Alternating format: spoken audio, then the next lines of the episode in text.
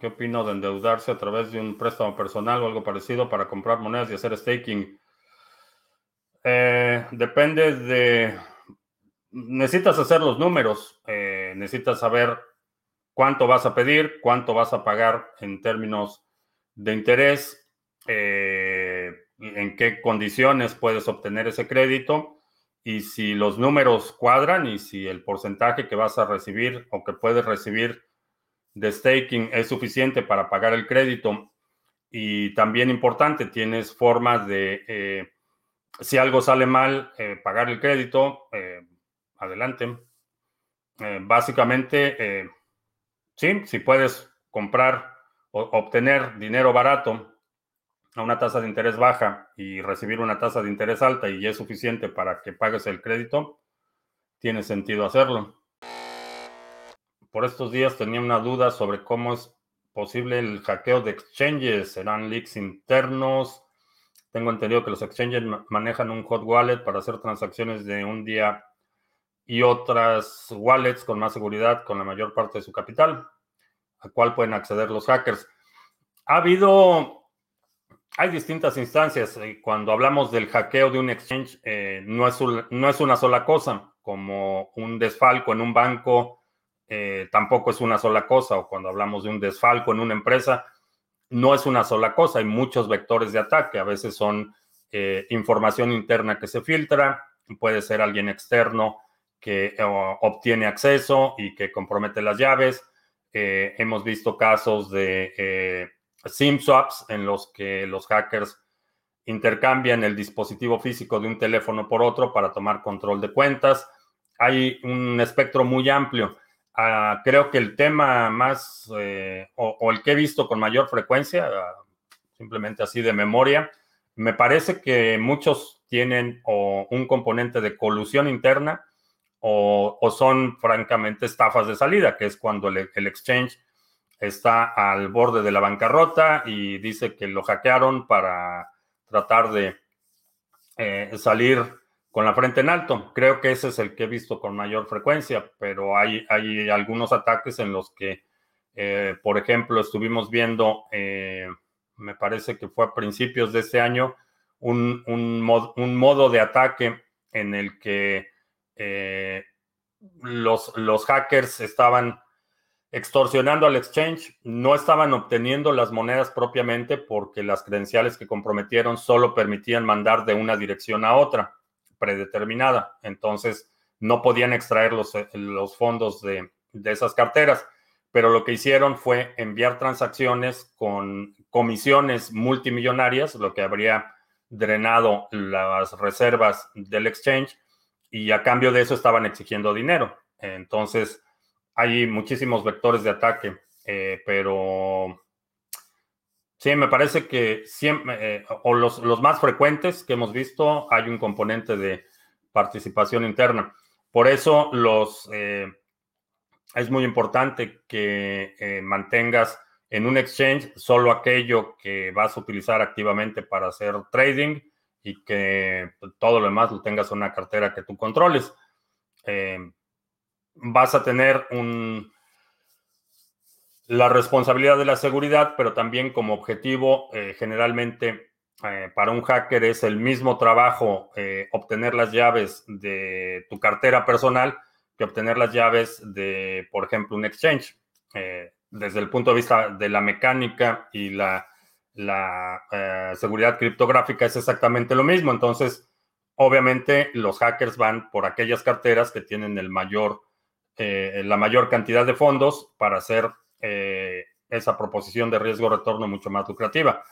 Eh, un grupo de hackers especializado se puede tomar varios meses en vulnerar, vulnerar un exchange y tener una recompensa en el rango de los cientos de millones de dólares. Y el mismo grupo de hackers puede pasar el mismo tiempo tratando de hackear tu cartera y obtener a lo mejor tres bitcoins.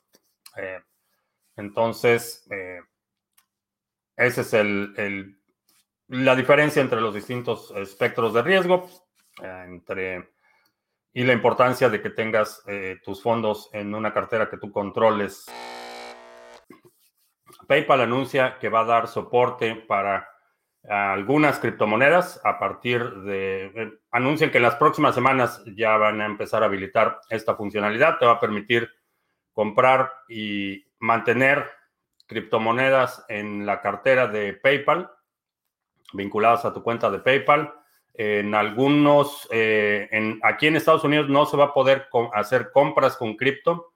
En algunos países sí eh, va a poder, eh, vas a poder comprar directamente con las criptos que tengas en tu cartera. Aquí te va a permitir comprar, mantener y vender en la cartera. no te va a entregar llaves privadas y aparentemente, por lo que he visto, los retiros van a estar limitados. Entonces, si compras Bitcoin en la cartera de PayPal, no lo vas a poder retirar. Es lo que eh, sabemos hasta este momento. Seguramente en las próximas semanas iremos eh, viendo más detalles, pero eh, buena noticia, sí, definitivamente en términos de, de adopción, de percepción, de reducir algunas barreras de entrada, creo que va a ser bueno. Eh, si no te permite retirar tus criptomonedas y tienes que liquidar eh, antes de retirar, mm, no va a ser lo ideal, pero creo que va a ser una buena exposición inicial para muchas personas. Creo que esto le da eh, para muchos usuarios que han estado un poco reticentes porque nadie lo respalda o porque es para criminales o cosas así. Es definitivamente, para bien o para mal, una validación de empresas eh, exitosas, de empresas existentes y una empresa eh, sin duda dominante en su sector, en, la, en, el sector de los pagos electrónicos, PayPal, eh, que es propietaria de Venmo, por si no lo sabías, Venmo es de PayPal. es definitivamente una buena noticia. Si quieres conocer de qué se trata Bitcoin, qué es Bitcoin, un curso de 10 lecciones, eh, los fundamentos de Bitcoin en 10 lecciones sencillas entregadas vía correo electrónico. Eh, te puedes registrar, es totalmente gratuito. Simplemente pones aquí tu correo electrónico y empiezas a recibir las 10 lecciones que es bitcoin.co. Es un recurso gratuito que puedes compartir o utilizarlo si quieres saber más a detalle cómo funciona Bitcoin y qué es.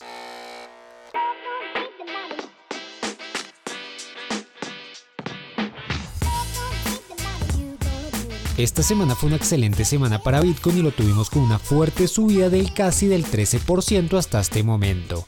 Así que vamos a analizar qué podemos tener para esta semana, si seguirá subiendo o si es más probable una corrección. Bien, en términos generales vemos que estamos alcanzando la parte superior del canal, pero a diferencia de la parte baja que se veía claramente esta línea dibujada por los toques precisos que tenía, pues en la parte de arriba tenemos un poco más de ambigüedades e incluso podríamos marcarla por acá. Y en algunos puntos vamos a tener más precisión y si la coloco así ahora mismo estaríamos en una resistencia. Por tanto, como ahora mismo no podemos ser objetivos con este canal, entonces no lo vamos a tener en cuenta para este análisis, pero lo importante es que nos mantenemos dentro de él. Lo primero que tenemos que notar es que cuando se rompe un nivel importante, en este caso el que teníamos marcado en los 12.043 dólares, estos rompimientos son fuertes y claros, exactamente como el que tuvimos acá. Por tanto, con este criterio y estando ahora en otro nivel importante, pues esperaríamos exactamente lo mismo. Entonces analicemos más en detalle esta zona porque es la que ahora mismo más nos interesa. Y para eso vamos a pasar a gráficos de una hora. Viéndolo de esta manera hay tres cosas importantes. La primera son los rechazos que vimos en el nivel, lo que nos dice que efectivamente es importante. La segunda es el falso rompimiento, donde vimos cómo lo rompió pero lo devolvió inmediatamente. Y la tercera son los mínimos cada vez más altos. Así que los dos primeros puntos son bajistas, o sea, esperando una corrección al corto plazo, y el tercer punto es alcista, porque seguimos presionando al alza. Por tanto, con esto mi primera hipótesis es que el precio vuelva a querer ir a romper el nivel, pero esta vez ni siquiera llegue a tocarlo, sino que en este caso se pause mucho antes y quiebre este mínimo para luego entrar en una corrección técnica. Y como siempre, pues no nos tenemos que adelantar, sino que tenemos que esperar a que se den las condiciones. Si no ocurre algo parecido, quiere decir que el precio va a estar presionando al alza. Y acá se nos desprenden dos hipótesis nuevas. De nuevo una posible operación en contratendencia intentando buscar un rechazo nuevamente en nuestro nivel y la otra es que nos rompa el nivel y vaya con objetivo a los 13.500. Esto sería un objetivo al corto plazo. Viéndolo al mediano plazo, Un rompimiento claro, así como lo tuvimos anteriormente, pues nos pondría por allá cerca de los 16 mil dólares, o sea muy cerca de los máximos históricos. De todas formas, con el trading lo que intentamos hacer es ir acompañando el precio y no dejarnos llevar por targets estratosféricos, porque esto lo que hace es que entremos en FOMO y eventualmente perdamos dinero. Así que les recomiendo que usen solo sus gráficas para sacar sus entradas y salidas del mercado y eviten todas las noticias o los análisis donde vayan por lo emocional y empiecen a buscar targets muy altos. Por tanto, tenemos que hacer un trading más inteligente. Bien, ahora pasemos a mirar las monedas que me pidieron en los comentarios. Y voy a comenzar por Ravencoin versus Bitcoin ya que lo había analizado hace dos semanas y donde había dicho que no la recomendaba para hacer trading ya que todavía no había encontrado su piso. Y desde ese día hasta ahora cayó un 24%, por tanto sigue siendo inoperable. ONT versus USDT en gráficos semanales Vemos que es una moneda que viene de muchas caídas con máximos cada vez más bajos, pero a diferencia de la moneda anterior, esta moneda parece que sí encontró un piso hace bastante tiempo y lo viene respetando. Así que si pasamos a gráficos diarios, vemos una subida bastante lenta con una caída muy fuerte, pero que ahora mismo se está alentando y parece que nos quisiera hacer un suelo redondeado. Por tanto es posible que encontremos acá una buena oportunidad de trading, tal vez por acá en la parte baja que nos demuestre fuerza o cuando rompa algún máximo en esta zona, pero como estamos en gráficos de un día para que pase esto pues va a tardar algunas semanas. Así que dejamos una operación tentativa marcada por acá para que nos acordemos la próxima vez que lo veamos que sería bastante jugosa. BAT versus USDT que también tuvimos una subida bastante lenta, acá nos rompió nuestro nivel con fuerza, pero vemos que el rechazo fue contundente. Y vemos que ahora también está intentando subir nuevamente al nivel, por tanto esto sería una operación para H1, pero realmente no sería de mi agrado. Así que estructuralmente en gráficos de un día bajista y en gráficos de una hora podríamos intentar buscar una oportunidad al alza. COTI versus USDT, esta parte muy parecida a BAT, con una subida lenta y luego un rechazo fuerte, y ahora como decíamos también con BAT, intentando ir nuevamente al nivel, pero en términos generales hasta que no recupere este nivel sigue siendo bajista, ya que esto puede seguir cayendo. LUM versus USDT en gráficos de un día, pues claramente es una moneda bajista, pero lo positivo de acá es que parece haber encontrado un piso importante. De todas maneras, quitando estos niveles horizontales, es un movimiento típico bajista, con un impulso y esta sería nuestra corrección. Por tanto, lo que buscaríamos con esta moneda es que esta corrección se alargue lo más que pueda y así el riesgo de esta caída disminuye en gran proporción. Así que teniendo en cuenta esto, en gráficos de una hora podríamos buscar algún tipo de swing interesante, pero en gráficos de un día su estructura es bajista. XML versus USDT, Stellar es una moneda que me gusta bastante y si vemos en gráficos semanales, vemos que tenía mínimos cada vez más bajos y acá rompe esta estructura bajista, por tanto eso es positivo. En gráficos de un día, rompimos la línea de tendencia que no es algo tan malo, pero lo que no me gusta es este rompimiento de esta resistencia que es la más importante en mucho tiempo. Y ahora mismo el precio está ahí siendo rechazado.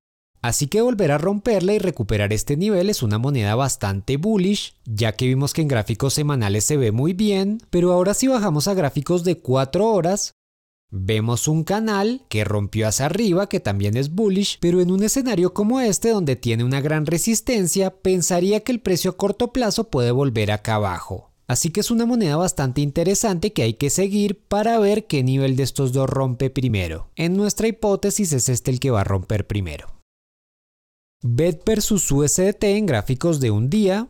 Esta moneda está muy parecida a Stellar donde rompió la línea de tendencia, pero en este caso rompió dos líneas de tendencia y ahora está intentando subir. Así que podríamos tener un movimiento muy similar al que vimos en Stellar. Si lo vemos en gráficos de 4 horas, podríamos esperar este testeo y ver si puede acelerarse al igual que lo hizo Stellar, así que este testeo y que lo aguante el precio va a ser importante.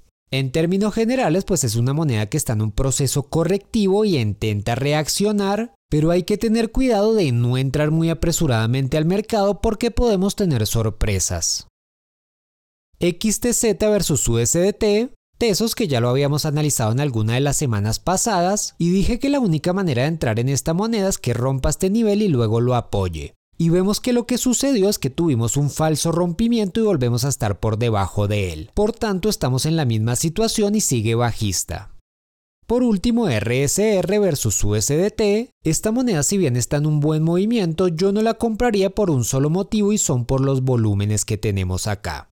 Acá tenemos un volumen gigante donde la vela apenas se movió, acá tuvimos un rechazo y luego está subiendo sin fuerza. Por tanto, esta última subida puede ser un movimiento donde se estén atrapando traders para después el precio girarse. Así que si estoy dentro de esta moneda, pues me mantendría ahí para intentar vender acá en la parte alta, pero si no la tengo, pues no la compraría por lo anteriormente explicado. Así que si te gustó este video puedes dejarnos un like, también no olvides compartir el video y por supuesto recomendarnos para que el canal siga creciendo. Así que nos vemos en un próximo video, hasta entonces. También otra noticia importante, eh, me refiero al anuncio que hizo Hodl Hodl de que a partir de, ah, me parece que va a empezar una, ya está, ya está abierto el mercado de lending para algunos países, pero va a ofrecer el servicio de lending peer-to-peer dentro de la plataforma. Eh, va a ser totalmente eh, de persona a persona, entonces si requieres un crédito, publicas ahí que requieres un crédito eh, va a haber algunos inversionistas que quieran proveer liquidez y facilitarte ese crédito. Eh, interesante, interesante que, se desarrolle en este ecosistema que es eh, peer-to-peer, no, no es de custodia. Entonces, creo que va a ser una alternativa interesante para quienes definitivamente si, está, si vas a prestar tu Bitcoin, vas a incurrir en o vas a tener que ceder la custodia. Eh, pero creo que la posibilidad de que una plataforma open source, eh, bueno, no open source, una plataforma peer-to-peer como Huddle Huddle y con la filosofía que tienen, vayan a entrar en eh, estructuración sofisticada o compleja de rehipotecar el Bitcoin y cosas así. No veo, no veo una instancia. Va a haber una oportunidad para hacer arbitraje, por ejemplo, si, si tienes un apetito mayor por el riesgo, a lo mejor puedes eh, solicitar un préstamo en una plataforma tradicional con un interés un poco más alto y ofrecerlo en eh, Hodl Hodl con un interés, eh, perdón, al revés, en la plataforma tradicional, obtener, un préstamo a una tasa más baja y ofrecer ese mismo dinero en Hodl Hodl con una tasa más alta. Va a haber oportunidades de arbitraje ahí en las dos, en las dos partes. Vamos a ver Vamos a ver cómo, cómo se desempeña, pero me entusiasma bastante esa noticia y eh, creo que pasó desapercibida. No había mucha gente hablando de ella.